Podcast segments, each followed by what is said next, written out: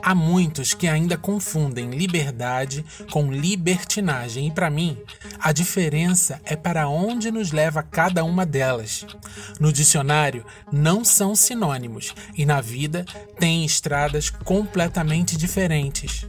A liberdade é consciente, responsável, empática e gera vida. Já a libertinagem é julgadora, irresponsável, egoísta e gera morte. Se você quer viver, seja livre de verdade. Não perca tempo com a libertinagem.